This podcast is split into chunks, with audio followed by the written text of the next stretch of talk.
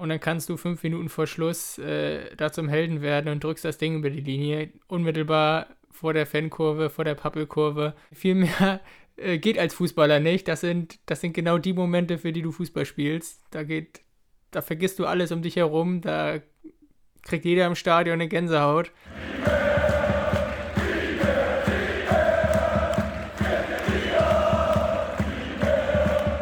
Mühlentalk, dein Podcast über den VfB Lübeck.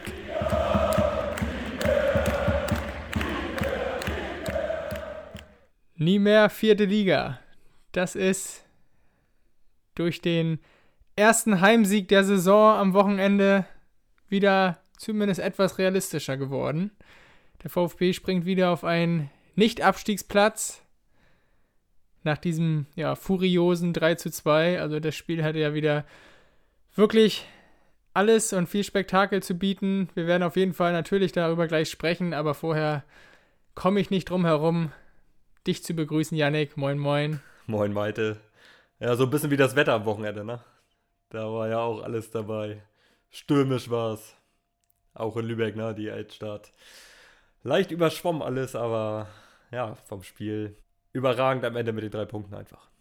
Ich habe zwischenzeitlich ehrlich gesagt auf jeden Fall nicht mehr dran gedacht. Ich habe eher gedacht, es kippt in die andere Richtung. Aber machen wir es chronologisch, würde ich sagen. Startelf war etwas verändert, klar durch die Sperre von Sommer schon mal. Wir hatten in der letzten Folge drüber gesprochen, die Varianten durchgesprochen. Am Ende hat Lukas Pfeiffer sich für Mattes Daube entschieden. Oder er hat einfach gehört, was ich gesagt habe. Ja, du bist halt ein hm. absoluter Fachmann. Also, auch wenn ich, ja. wenn ich schon mal vorgreifen kann, Kicktipp mal das mal geguckt. Ich wollte es gerade sagen, apropos Fachmann, ne? Also, ich kann da heute leider nichts dagegen setzen, also äh, feier dich dafür. Sehr gut. Da ist nicht nur beim VfB der Knoten ja, geplatzt, ja, sag ich dir. Gut, richtig gut, aber guck mal, wo ich da stehe, also ganz zurückbleiben. ja, und äh, wer ganz oben steht, das ist mir auch noch ein Dorn im Auge, da müssen wir auf jeden Fall noch ran. Kleiner Gruß an dieser Stelle, er weiß Bescheid. Ja, zurück zur Startelf, würde ich sagen. Daube hat angefangen. Wie gesagt, keine große Überraschung, hat das auch äh, sehr, sehr ordentlich gemacht. Das können wir auch schon vorwegnehmen, oder? Ja, auf jeden Fall. Um, es war, wie gesagt, am Anfang war ja die Frage, ist er, ist er schon so weit körperlich, dass er wirklich starten kann? Ähm, Gerade weil man auch wusste, dass bei äh, Viktoria Köln wahrscheinlich einer der, der besten Drittliga-Kicker da gerade ähm, auf deiner Seite denn auch spielt mit Masaila. Ähm, hat man im Spiel, glaube ich, auch gesehen. Das ist schon echt eine Granate, was der am Ball alles kann. Also Hut ab. Ähm, das hat er, ich finde, auch absolut vernünftig gemacht dafür, dass er, dass es sein erstes Drittligaspiel auch war. Ähm, ja, Startelf einfach gerechtfertigt. Dem habe ich erstmal nichts hinzuzufügen. Dann haben wir, beziehungsweise die Community und in den sozialen Medien wurde fleißiger diskutiert Boland, Verschnaufpause, ja oder nein. Wir haben uns eigentlich festgelegt, dass es nicht so kommen wird und es kam auch nicht so. Boland hat angefangen mit Egerer und dadurch Tafferzhofer wieder auf der Bank. Ähm, ja, Wort direkt dazu. Also zu dieser Sechser-Thematik, ähm, auch nach dem Spiel muss man einfach sagen, dass Egerer da gerade ähm, der absolute Topspieler beim VfB ist. Ich finde, der macht es gerade extrem stark nach seiner Verletzung. Der wird gefühlt von Spiel zu Spiel immer besser, immer präsenter, ähm, was der Meter abreißt, was der ja, einen klugen Bane äh, spielt, äh, immer seinen, seinen Mitspieler sieht. Also kann ich vorweg schon einmal sagen, das war für mich auch äh, ja, der, der beste Spieler für mich, ähm, was fürs Mannschaftsgefüge einfach so gut harmoniert hat. Ähm, dann hatten wir es gesagt, dass, dass du mit, mit Boland ähm, ich glaube, jeder weiß, dass er, dass er den Fehler gemacht hat. Und er weiß es selber am besten, dass ihm das so nicht passieren darf. Das wurde auch auf der PK vor dem Spiel ähm, mehrfach thematisiert. Ähm, aber da war auch schon klar, dass, dass er wieder anfangen wird und dass er einfach zu wichtig ist für diese Truppe. Ähm, und hat auch ein, ein, ordentliches Spiel gemacht. Und wenn du mit einem Tafazova dann ähm, hat Lukas Pfeiffer äh, auf der PK, PK auch gesagt vor dem Spiel, dass er ja so ein bisschen mit den Hufen schart und auch, auch mit seiner Situation gerade unzufrieden ist. Und wenn du so einen dann auf der Bank hast, das ist natürlich eine absolute Win-Win-Situation, dass du so einen dann reinschmeißen kannst. Und man muss ja auch sagen, dass das mit dem Wechsel, dass sich der VfB nachher wieder stabilisiert hat, aber da weiter, da kommen wir nachher dann, wenn wir das ein bisschen chronologisch durchgehen, nochmal drauf zu sprechen. Jo, vorne auch wenig überraschend. Velasco, klar, äh, die Formkurve klar nach oben gezeigt, der war gesetzt. Breyer ganz vorne drin, Hauptmann über rechts, rechts außen. Auch das hat sich mehr als ausgezahlt. Hatten wir ja überlegt, zieht man ihn ein bisschen zurück. Aber was der offensiv, ja. äh, also gerade erste Halbzeit, das war ja phänomenal, ne? Ja, das ist genau seine Stärke, ne? Das ist genau die Stärke, die du brauchst. Und ich finde, diese, diese Dreierreihe, die hat sich jetzt auch echt gefunden, ne? Mit Velasco, du hast gerade angesprochen, der, der wird gefühlt auch von Spiel zu Spiel immer besser, immer präsenter, hat immer mehr Selbstvertrauen. Ähm, ist bei ihm, glaube ich, auch so eine kleine Kraftfrage, na, wie lang es immer so geht in so einem Spiel. Gerade, klar, der Boden war jetzt auch echt tief, das war ein seifiger Untergrund. Ähm, aber der wird besser. Gezüserin wieder zu alter Stärke zurück. Ähm, ja, und Hauptmann, das ist einfach seine Stärke, wenn er so im Spiel ist, wenn er seine Geschwindigkeit ausspielen kann, wenn er dann auch, ähm, ja, wie beim, beim 1-0 dann über Außen nicht angegriffen wird, dann kann er auch so eine Flanken schlagen. Ähm, dann ist das ein richtig gutes Dreiergespann. Und das, das macht auf jeden Fall Mut für, für die Zukunft, ne? Dann macht es nicht nur Mut, äh, dann macht es vor allem die Entscheidung schwierig, wer dann letztendlich der Man of the Match am Ende wirklich gewesen ist. Die Community war sich relativ sicher. Da hat die große Mehrheit für Marius Hauptmann abgestimmt bei Instagram. Aber auch Egerer ist äh, mehrfach genannt worden. Mhm. Von daher können da auch viele deinem Ansatz jetzt hier folgen. Finde ich auch gut. Ähm, grundsätzlich ist es ja so, dass, dass man ja immer irgendwie so ein bisschen den Offensivspieler heraus äh, ja lobt. Aber es ist immer schön zu sehen, auch wenn ein Sechser, der, der gar nicht so nicht so sichtbar ist. Ich glaube, wenn Sechser nicht so sichtbar ist, dann hat er ein gutes Spiel gemacht und dass das trotzdem hervorgehoben wird, äh, das zeichnet es dann auch nochmal aus, dass, dass wir in der Community halt auch viele Fachleute haben. Ne? Dennoch ähm, bin ich mir auch sehr sicher, wenn der VfB die Torchancen in Halbzeit 1 noch besser genutzt hätte und Hauptmann da noch zwei aufgelegt hätte, beziehungsweise einen selber, selbst noch gemacht mhm. hätte, dann hätten wir hier äh, überhaupt nicht mehr äh, diskutiert, beziehungsweise groß rum überlegt. Dann wäre der Man of the Match glasklar gewesen. Ja, äh, lassen wir auf jeden Fall so stehen. Hauptmann hat das äh, richtig gut gespielt, vor allem erste Halbzeit. Und da sind wir, glaube ich, auch schon äh, so richtig im Spiel drin der VfB ja bisschen glücklich, dass sie nicht in Rückstand geraten nach dem phänomenalen äh, oder überragenden Abschluss von Marseiler, wo er äh, Daube stehen lässt und das Ding dann ans Aluminium legt oder schlänzt.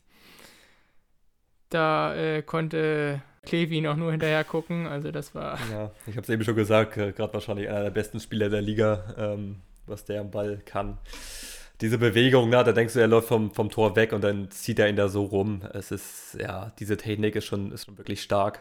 Ähm, ja, trotzdem, wenn wir so beim Spiel am Anfang aus sind, da hat man am Anfang schon gesehen, dass, dass so in den ersten Minuten auch äh, Viktoria Köln einfach ein richtig gut eingespieltes Team ist. Fand, die sind ganz gut reingekommen in die Partie. VfB hat so ein bisschen gebraucht, ähm, hat sich dann nachher reingebissen.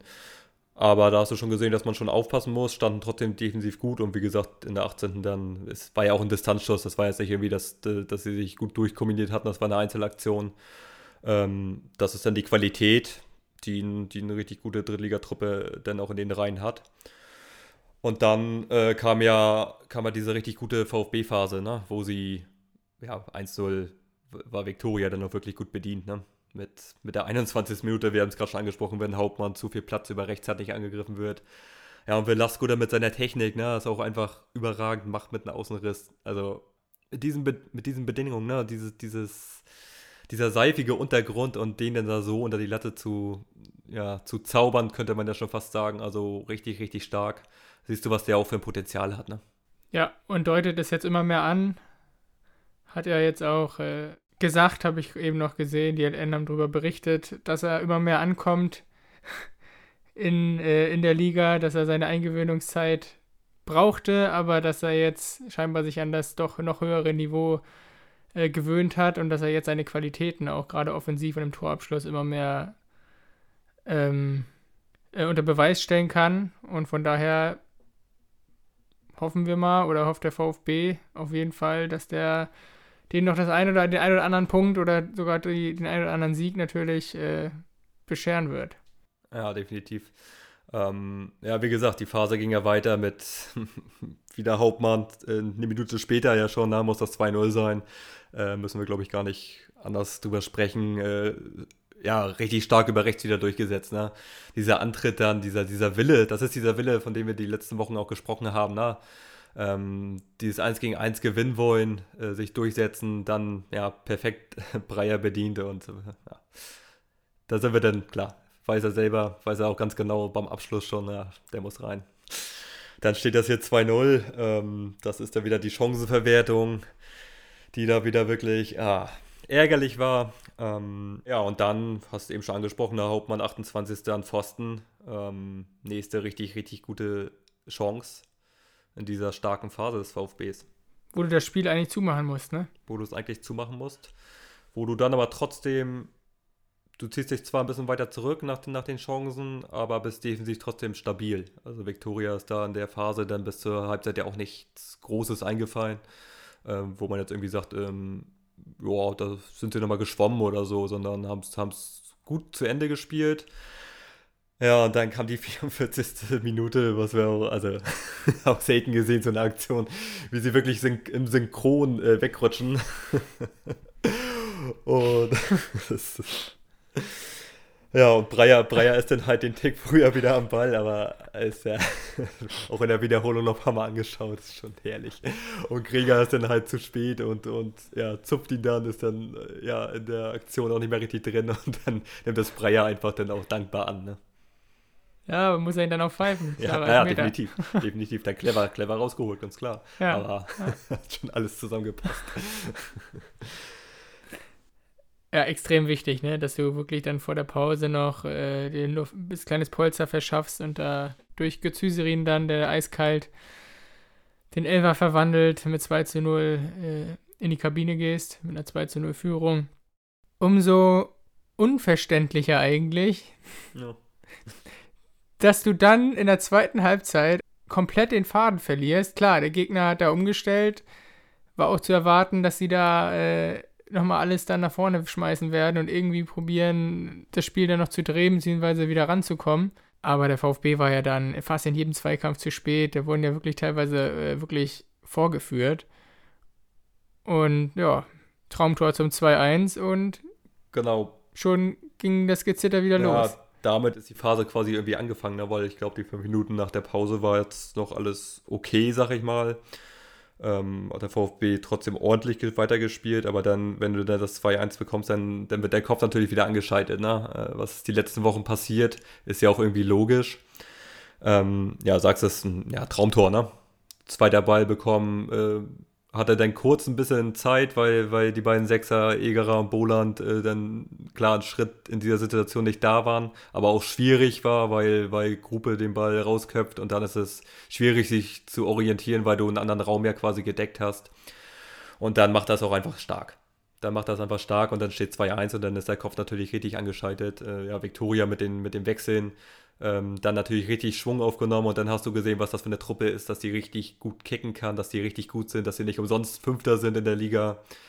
Ähm, ja, wie gesagt, dieser Marseiler äh, fast in jeder Aktion drin gewesen, ne? richtig schwer zu, zu handeln. Ähm, dafür, darüber hat man schon angesprochen, ist trotzdem gut gemacht. Aber ich glaube, ähm, es gibt keinen Spieler, der, der, der ihn in der Liga so halten kann über 90 Minuten. Also der wird immer seine Aktion haben. Ja, und dann ähm, innerhalb von sechs Minuten steht es dann auf einmal 2-2, ne? Ja, und dann war wirklich die Frage, kann der VfB sich da nochmal aufbäumen oder kippt es jetzt komplett? Und ich hätte, ich hätte im Leben nicht gedacht, dass der VfB in diesem Spiel als Sieger vom Platz geht da sprach ja wirklich so viel dafür, dass, dass Viktoria jetzt richtig äh, Oberwasser gewinnt. Und, und, da tatsächlich noch drei Punkte entführt. Genau, und das haben sie phasenweise danach ja auch, ne? Sie hatten ja wirklich, auch nach dem 2-2 hatten sie ja noch zwei, drei richtig gute äh, Situationen, wo der VfB dann ein bisschen Glück gehabt hat. Äh, musst du dann überstehen. Ja, und dann hatte ich es vorhin schon angesprochen, ne? mit, den, mit den Wechseln dann in der 65.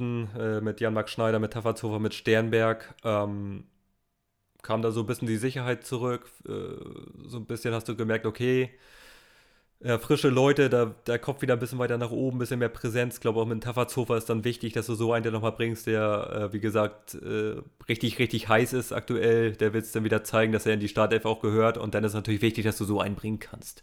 Wie gesagt, haben sich dann gut stabilisiert, nicht mehr, nicht mehr ganz viel zugelassen. Äh, Marseiler nochmal in der 71. den Klivin dann richtig gut ums, ums Eck dann nochmal legt. Ähm, dafür ist Klivin dann auch da. Ähm, auch genug angesprochen, dass er, dass er einfach ein richtig guter Torhüter ist, der den ja noch einfach da rausfischt.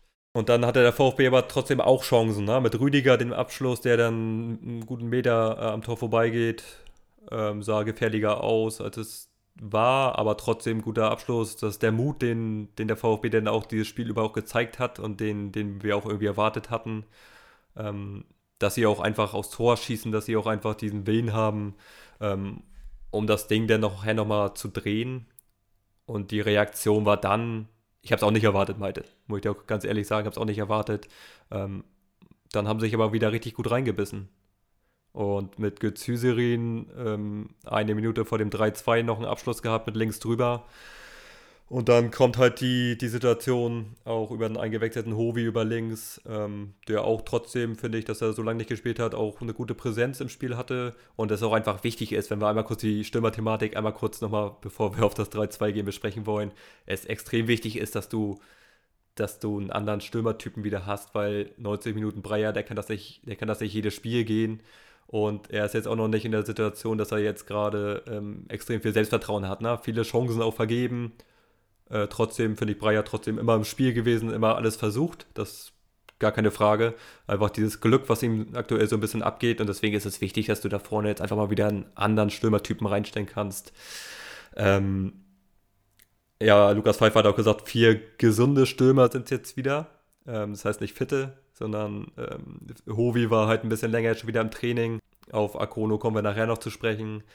Äh, und, und Mats Facklam ist jetzt auch seit, äh, seit Mitte der Woche wieder im, im Teamtraining. Das heißt, da gibt es dann auch wieder mehrere Optionen, um das Thema einmal so ein bisschen ähm, ja, besprochen zu haben, dass da auf jeden Fall in, in Zukunft auch wieder ähm, besser aussieht.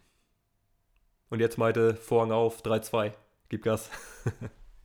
ja, ich glaube, das ist der Traum eines jeden Fußballers.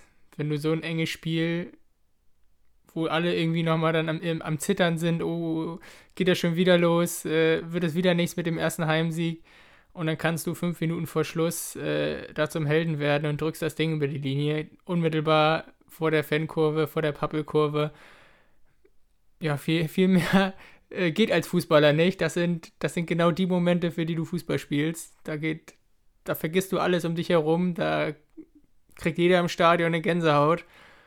Und so äh, ja, muss ich das für Jan-Marc Schneider angefühlt haben. Freut mich auch für ihn, muss ich sagen. Auch er hatte viele unglückliche Momente, hatte schon zwei, drei gute Chancen auf jeden Fall in den vorherigen Spielen. Und jetzt äh, wird er da zum Matchwinner. Und das kann natürlich auch für ihn nochmal einiges freisetzen für die nächsten Wochen.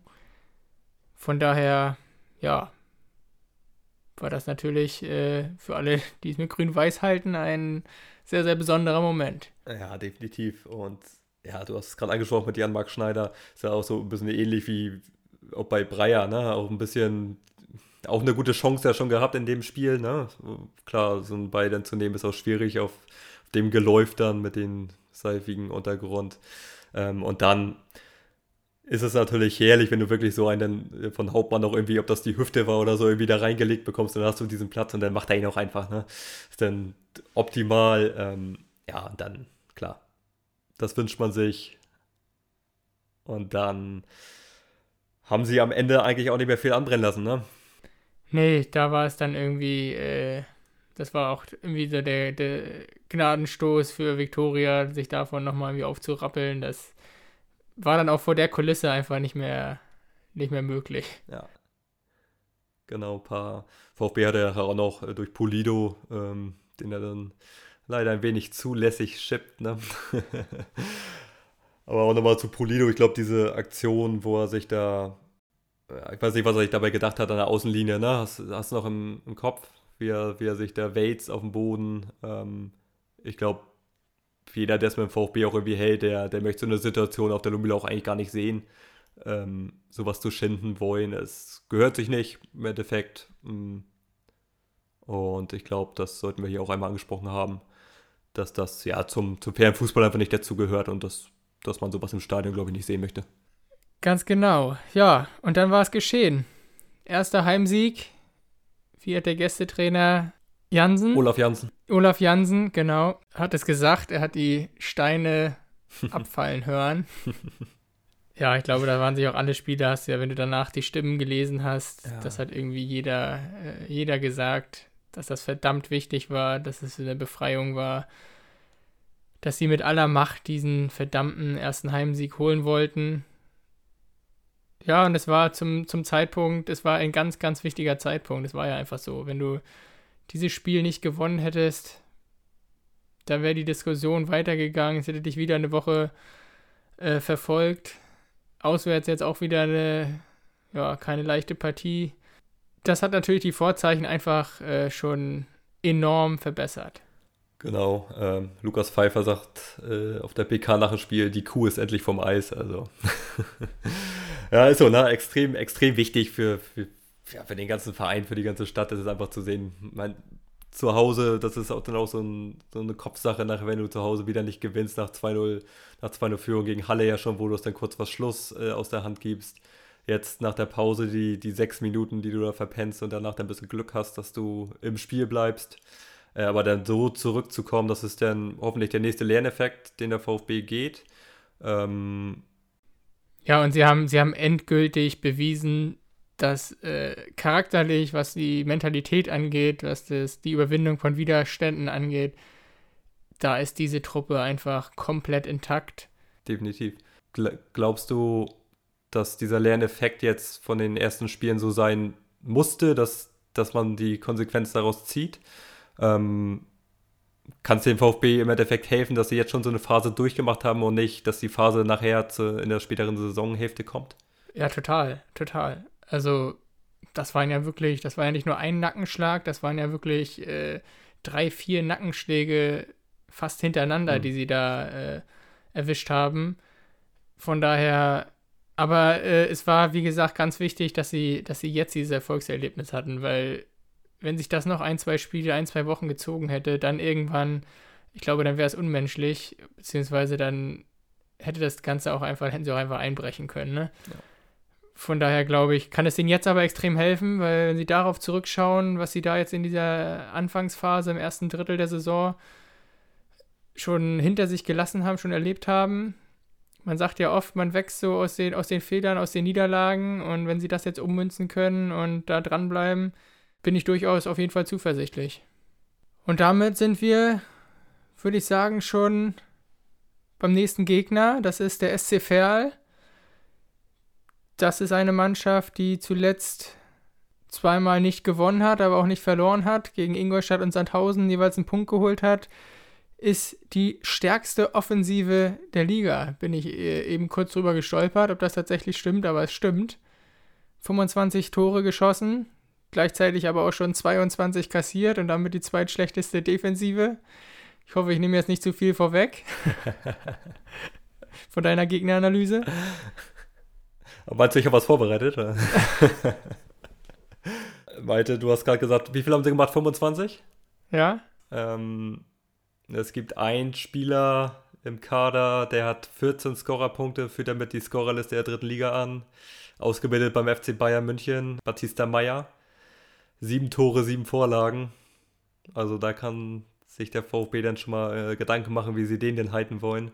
Aber sie haben es bei Marseiler ganz ordentlich hinbekommen, dann können sie es bei, bei, der, bei Batista Meyer dann auch hinbekommen. Aber da wird der nächste grandiose Kicker denn auf den VfB warten.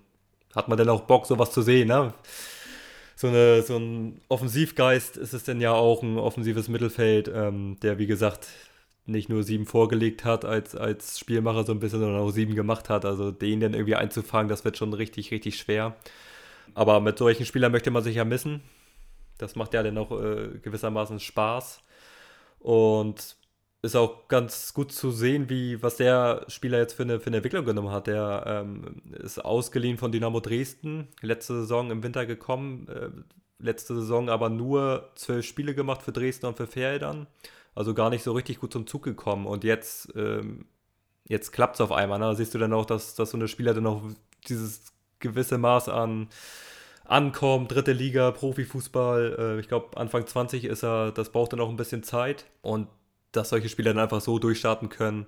Und ja, wie gesagt, offensiv ist, ist das der Spieler, auf den, um den sich da alles drehen wird. Ähm, vorne im Sturm, als Mittelstürmer haben die dann auch ähm, Lars äh, Lukacs mit, mit sechs Toren und eine Vorlage, ist auch ähm, ja, ein richtig guter Wert, äh, 1,90 Meter groß. Das heißt, da gibt es in der Luft auch was zu verteidigen, da gibt es am Boden was zu verteidigen. Wie gesagt, da wird der VfB defensiv definitiv dann auch ähm, gut gefordert sein. Haben dann im, im Mittelfeld äh, Kapitän äh, Maal Cabot, ähm, ja, Captain hat die letzten, in den letzten zwei Jahren nur vier Spiele verpasst. Das heißt, da ist auch eine, eine richtige Erfahrung drin. Ich glaube, ein guter Kumpel auch von, von Cyril Akono. Kommen wir gleich noch zu, Maite, übergebe ich gleich den Stab. Ähm, und sonst haben sie aber auch noch so eine Spieler wie, wie Marcel Melem, der aktuell nur auf der Bank sitzt. Äh, sagt dir wahrscheinlich auch was, ne? Viel zweite Liga schon, 43 Mal zweite Liga für Karlsruhe, für Paderborn, für Sandhausen. Also da steckt schon eine gewisse Erfahrung drin in der Truppe und wie gesagt, das wird ein richtig schöner Kick, aber der VfB ist gut drauf. Äh, war jetzt wichtig, dass sie das Ding gewonnen haben und dass sie jetzt auch mit einer gewissen breiten Brust äh, nach Fehl fahren und, und auswärts sind sie ja eigentlich auch richtig stabil. Das heißt, warum sollten sie da nichts tun? Und jetzt Vorhang auf Cyril Agono. Lass mal, lass mal raus hier. Cyril Agono, genau. Ehemaliger Spieler vom SC Verl. Nach dem Abstieg äh, ist er nach Verl gewechselt. Und ähm, ja, er hat uns ein paar Fragen beantwortet wir werden gleich hören, dass es durchaus ein paar Parallelen gibt, was die Mannschaft im SC Verl und den VfB angeht, was Teamgeist und mannschaftliche Geschlossenheit äh, angeht. Aber ich würde sagen, wir hören da einfach mal rein und wollten natürlich zunächst mal wissen, wie es Cyril Akono gesundheitlich geht, ob er die Verletzung auskuriert hat und wie wahrscheinlich eine Teilnahme oder eine Nominierung für das Spiel in Ferl am Wochenende ist.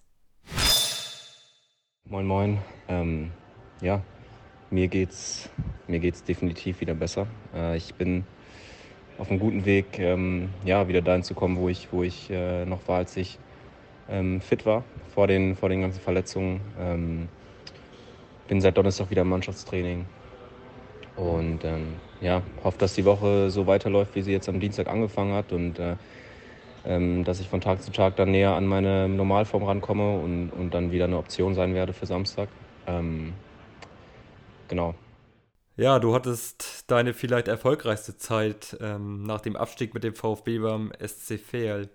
Zwölf Tore hast du da gemacht. Ähm, warum hat es dort so gut funktioniert für dich und ja, mit welchem Gefühl würdest du am Samstag dorthin reisen? Warum es so gut funktioniert hat, da ähm, lässt sich eigentlich ganz gut beantworten, weil wir ein ja, unfassbar enges Team waren. Wir waren eine junge Truppe, ähm, haben extrem viel auch neben dem Platz privat zusammen gemacht, ähm, haben, äh, ja, äh, waren, waren eine eingeschweißte Truppe und ähm, da lief es dann auch auf dem Platz ähm, ähm, gut, auch wenn man sagen muss, dass das erste Jahr auch hart war, äh, wo wir auch lange im Abstiegskampf waren. Ähm, aber das hat mir persönlich gut getan, dass ich da nicht, nicht mit, mit Mitspielern auf dem Platz gestanden habe, sondern dass man da elf Freunde war, wo jeder für den anderen gerannt ist. Und ja, ich glaube, das waren die Gründe, warum es mir auch da, da so gut gefallen hat und warum es da für mich persönlich auch so gut lief. Und natürlich würde ich mich riesig freuen, ähm, ja, dabei zu sein, ähm, um wieder alte Freunde zu sehen. Ich kenne äh, so viele Spieler aus der Mannschaft noch und ähm, ja, äh, einfach bekannte Gesichter zu sehen. Ähm, klar, für die 90 Minuten interessiert das niemanden. Ähm, da geht es einfach darum, dass wir die drei Punkte mitnehmen und ähm, einfach alles reinhauen. Äh, aber ähm, ich würde lügen, wenn ich sagen würde, dass es kein besonderer Gegner, Gegner ist. In dieser Saison hast du beim VfB auch ziemlich stark begonnen, kann man sagen. Dann haben dich Verletzungen etwas zurückgeworfen. Inzwischen ist der Konkurrenzkampf in der Sturmspitze durch Breyer noch größer geworden. Wie gehst du damit um? Ähm, ja, und das sehe ich so ähnlich. Also die Saison äh, hat, hat gut angefangen für mich und für uns auch. Wir haben wenig verloren, ähm, haben viele attraktive Spiele gemacht, auch wenn da der ein oder andere Sieg zu wenig dabei war. Ähm, ja, und dann kamen bei mir leider ein, zwei kleinere Verletzungen, äh, die sich dann summiert haben. Ähm, bestimmt auch daraus äh, resultierend, dass ich, dass ich die Rückrunde sehr, sehr wenig gespielt habe bei meinem alten Verein ähm, und dass es dann nochmal was anderes ist, wenn du dauerhaft auf, auf Wettkampfniveau, Wettkampfniveau performen sollst. Und ähm, ja, äh, da hatte ich dann ein, zwei Blessuren und die ähm, ja, versuche ich gerade so gut es geht ähm, auszuheilen und bin da auf einem sehr guten Weg, ähm, wieder an meine Normalform ranzukommen und äh, es wird von Tag zu Tag besser. Und ähm, ja, die Konkurrenzsituation ist, äh, finde ich, so, wie, wie sie im Fußball sein sollte. Also es ist jetzt äh, nichts Besonderes. Es gibt keine Mannschaft, wo du nur mit einem Stürmer in die Saison gehst. So. Ähm, wir haben viele Jungs, die, die vorne spielen können, die verschiedene Positionen spielen können. Ähm, und die machen alle ihren Job gut. Und ähm, ich würde sagen, es ist ganz im Gegenteil, dass es nur noch motivierender ist, ähm, weil man natürlich ähm, sich selbst immer messen will und immer besser werden will. Ähm, ich persönlich bin da niemand, der auf andere schaut oder der, der im Training besser sein will als der andere, sondern ich will einfach besser sein, als, als ich gestern war. Und ähm, deswegen ist es relativ egal, äh, ähm, ja, wie viel Konkurrenz du hast. Ähm, obwohl ich auch sagen muss natürlich, dass es mit Konkurrenz wesentlich mehr Spaß macht, weil du, weil du dann trotzdem äh, natürlich mehr gefordert wirst und das tut dem Team und tut mir und tut, glaube ich, allen gut, ähm, wenn wir so breit aufgestellt sind. Jo, soweit Cyril Akono. Drücken wir ihm natürlich die Daumen, dass er da jetzt schnellstmöglich wieder zu alter Form findet. Und dann hat Lukas Pfeiffer da ja wirklich äh, richtig gute Optionen. Also auch Unterschied, du hast vorhin gesagt, unterschiedliche Stürmertypen. Breyer, Akono, Hovi, Faklam, dazu ein Velasco, Hauptmann um ihn herum. Das, das ist schon für die restliche Saison, wenn die fit bleiben, ziemlich vielversprechend. Ja, absolut. Wenn du die Option hast, musst du dann auch entscheiden, wer überhaupt alles mit dem Kader ist, ne? Weil drei Mittelstimmer brauchst du nicht auf die Bank setzen, das ist auch klar.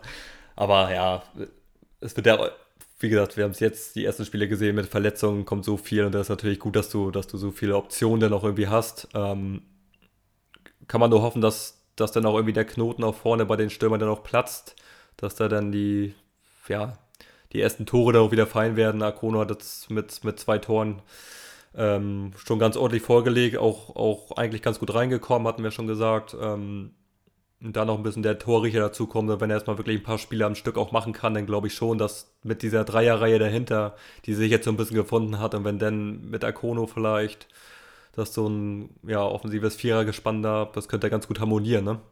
Ähm, Gerade mit seiner, mit seiner Körpergröße, mit wie er die Bälle auch festmacht, ne? kann gut klatschen lassen, ähm, dahinter mit Gezüseri einen guten Schuss. Also da gibt es dann schon gute Varianten, wie du es wie dann auch spielen kannst. Ähm, Maite, weißt du noch, wenn wir gerade bei Fair sind, ähm, wie denn in der letzten Drittligasaison des VfBs ähm, das Spiel in Fair ausgegangen ist. Kannst du dich noch dran, dran erinnern? Moment. Nein. Nee? nee ich sag mal, so viel. Äh ich weiß, du hast das im Kopf. Du hast auch noch jede Szene. Äh, vorhin auch bei der Analyse habe ich drüber nachgedacht, wie du noch ganz genau weißt, wer welchen äh, Kopfball aus dem Strafraum befördert hat vor den Toren und so. Also, ja. ich habe mir, vorm, ich hab mir vorm, vor der Aufnahme nochmal die Highlights angeguckt, aber äh, das hätte ich dir so genau nicht mehr sagen können. ah, alles Vorbereitung, alles der Obwohl ich da auch immer ziemlich viel im Kopf habe, aber das ist schon nochmal eine Nummer ja, Hut ab. Sehr schön. Nehme ich als Kompliment, Dankeschön. nee, auf jeden Fall. Ähm, meinte, äh, da hatten wir sogar eine Podcast-Folge live aufgenommen. Bringst dich jetzt vielleicht weiter. Es war ein knapper Sieg dann am Ende, ne? Waren wir live drauf, als das Tor gefallen ist? Richtig. Da kommt's wieder. Ja. Ich habe doch deine Emotion im Ohr. Da kommt's wieder, stimmt. Janik, Deich, stimmt. Janik Deichmann, ich glaube 91. macht das 2-1 zum Auswärtssieg in Fehl. Stimmt, das war eine grandiose Idee, ja. die wir da hatten. Ja. wir hatten auch mal eine grandiose Idee, also alle. Hin und wieder kommt es mal vor. Ja, aber das ist, ja, nehmen, wir, nehmen wir mit als positiven Fakt. Und wie gesagt, ich glaube, ich glaube, die Chancen stehen, stehen ganz gut, dass der VfB da mindestens einen Punkt mitnehmen kann. Ähm, dein Tipp, Maite. Ja, jetzt hast du den Punkt angesprochen. Halte ich auch für sehr realistisch. 1-1. Ich sag, der VfB gewinnt 2-1. Und wiederholt es in Fehl. Ja. Könnte jetzt ein gutes Momentum sein, dann auch mal eine richtig gute Serie zu starten. Ähm, ich glaube, vom Kopf her, das, das wird viel, wirklich viel befreit ähm, haben und, und Fußball ist halt so viel Kopfsache. Deswegen könnte ich es mir ganz gut vorstellen, ähm, dass sie da auf jeden Fall einen Punkt holen und vielleicht sogar gewinnen. Ähm, Fair, ich habe jetzt mal die, die Heimstatistik rausgeschaut, rausgesucht. Sechs Spiele, acht Punkte. Ist okay, ist jetzt aber auch nicht überragend.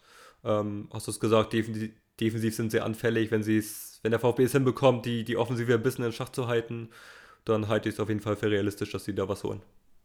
Ja, und sind auf jeden Fall die Teams jetzt, wo man sagen kann, dass die zumindest vom Papier her äh, auf Augenhöhe sein sollten. Ferl, dann kommt Unterhaching auf die Lohmühle, ne? mhm, ne? Ja. Ja, das könnte jetzt tatsächlich so die Zeit sein, wo du wirklich einen Lauf mal starten könntest. Ja. Und wo du dir dann auch ganz schnell äh, Luft nach unten verschaffen könntest. Ja, klar. Ist ja, ja, ist ja die so. Tabelle gewinnst, gewinnst du jetzt in Fair, dann bist du, dann bist du in diesem Mittelfeld so ein bisschen mit drin. Dann, dann schließt du zu Fair auf, dann, dann hängst du bei ganz vielen Mannschaften so ein bisschen mit drin und das ist sehr wichtig, dass du, dass du nicht da unten immer auf die letzten 17., 16. rumkratzt, sondern dass du dann auch mal einen Sprung auf Tabellenplatz 13 machst oder so. Das ist wichtig für den Kopf. Ist dann auch mal schön, so eine Tabelle zu sehen, wenn du es wenn dahin schaffst. Ähm, und das gibt ja dann noch mehr Selbstvertrauen. Ja, und wenn du dir die Tabelle anguckst, da im Mittelfeld, das ist ja so dicht beieinander. Ja. Das verdeutlicht nur, was wir hier Woche für Woche sagen. Dass es da wirklich einfach auf die Tagesform ab, äh, ankommt in dieser Liga. Sandhausen hat jetzt, äh, hat jetzt auch einen Trainer ja. gewechselt. Da ist Jens Keller mhm. jetzt am Ruder. Wieder ein schön, ja. schöner Name für die dritte Liga wieder, ne? Total, ja. total die haben sich das natürlich auch ganz anders vorgestellt. Das war einer der Aufstiegsfavoriten vor der mhm. Saison als Absteiger aus der zweiten Liga ja. und ja, zeigt, hatten dann doch, doch viel größere Probleme, als genau. äh, wir eigentlich dachten. Zeigt einfach, wie, wie schwierig diese dritte Liga ist.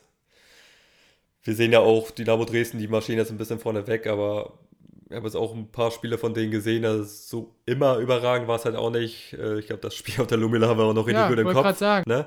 Die Spieler gewinnen sie dann, aber dass sie jetzt alles im Grunde Bogen schießen, ist, ist auch nicht so. Ähm, du musst, klingt immer so blöd, ne? du musst jedes Spiel wirklich ans Limit gehen, ähm, weil mit 90 Prozent holst du, holst du einfach keine Punkte in der Liga. Klingt, ja, es ja. klingt so Genau, es klingt, klingt so ja. nach, nach Doppelpass Phrasenschwein. Ja. Aber es ist, es mhm. ist, diese dritte Liga ist exakt so. Schmeiße ich auch gerne 3 Euro im Pott, also alles gut. Nein, es ist so. Ja. Diese Liga ist, äh, ne, jedes Wochenende, jeder Spieltag ist da irgendwie eine Wundertüte. Ja, aber man, man freut sich auch auf jedes Spiel. Ich also, habe sie jetzt ein bisschen durchschaut, hast du das nicht umsonst, ja. ich da 20 Punkte, das ist natürlich auch klar, aber. ja, dann sag mal bitte den Matchplan für, ja. für Sonntag. Nee, ähm, ja, was meinst du, wie, wie es der VfB an? Also aufstellungstechnisch sind wir uns, glaube ich, relativ einig, dass das da jetzt nicht viel passieren wird. Vielleicht, bitte keine Fünferkette, wollte ich gerade sagen. Ja. Bleibt bitte bei der Viererkette. Also ja. Also da jetzt irgendwie wieder rum zu experimentieren, halte ich nichts von. Das, das kann ich mir auch nicht vorstellen. Und dann, ja, einfach äh, mutiger Auftritt, breite Brust und den Schwung mitnehmen und durchaus nach vorne spielen. Also ich würde da schon, äh, würde mich da schon freuen, wenn da eine offensiv ausgerichtete Truppe aufläuft. Mit einer guten Balance, defensiv stehen sie aber ja über weite Strecken eigentlich. Das, da können sie sich schon darauf verlassen. Wenn sie die Offensive, wenn sie ihre Torchance nutzen und offensiv noch weiter ins Rollen kommen, dann werden noch viele Probleme, äh, viele Gegner richtige Probleme gegen diesen VfB bekommen. Ja, definitiv. Äh, zwei Fragen hätte ich noch. Ähm, glaubst du, Lukas Pfeiffer wird, wird auf eine richtige defensive Doppelsechs gehen, um so einen Batista Meyer so ein bisschen in Schach zu halten? Das heißt, Tafatofer rein äh, mit Egerer zusammen auf der 6 halte ich, glaube ich, auch für eine, für eine gute Option. Klar, da haben wir wieder die Thematik, nimmt der Boland raus. Äh, aber jetzt mal abgesehen, ich glaube, er entscheidet sich dann für, für diese Variante und nicht, nicht gegen Boland. Ähm, das könnte ich mir vorstellen. Wie siehst du das? Das äh, wäre so ein Schachzug, den du punktuell so äh, anwenden könntest. Mhm.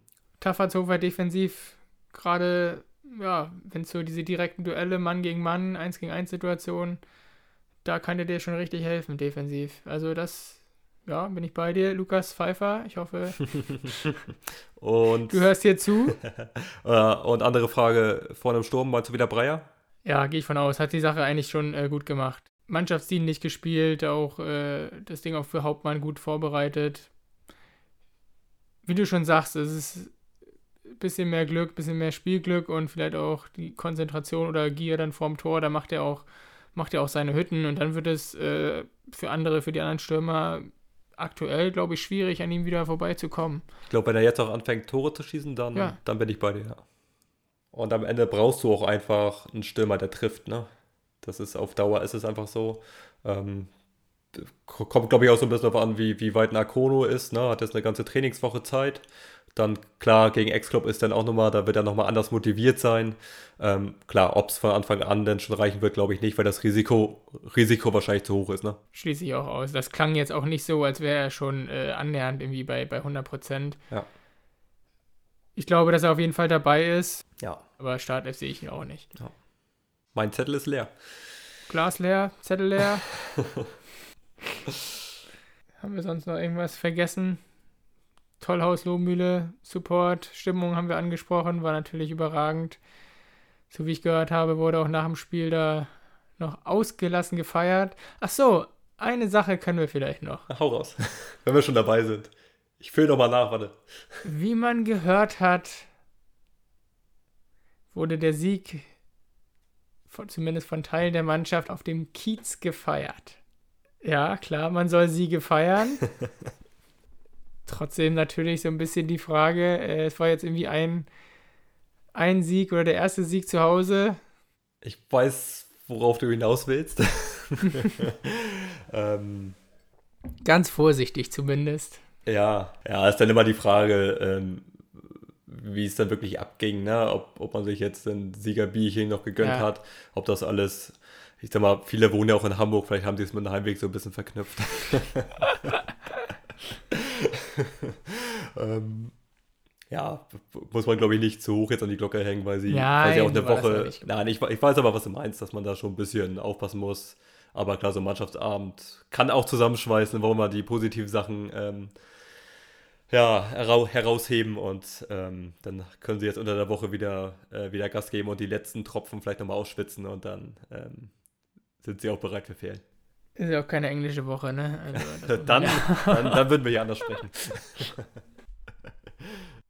ja, das, das, war doch ein, das war doch ein schöner Abschluss hier mit dem Kiez. Sehr schön. Kiezen wir das Ding hier zu Ende, machen das Licht aus und ich wünsche dir noch einen schönen Abend. Achso, haben wir gesagt. Diese Folge ist am Dienstagabend aufgenommen worden. Man weiß ja immer nicht, was in der ja. Zwischenzeit passiert. Nicht, dass es am Ende heißt hier. Was sabbeln die da schon wieder? Ganz genau.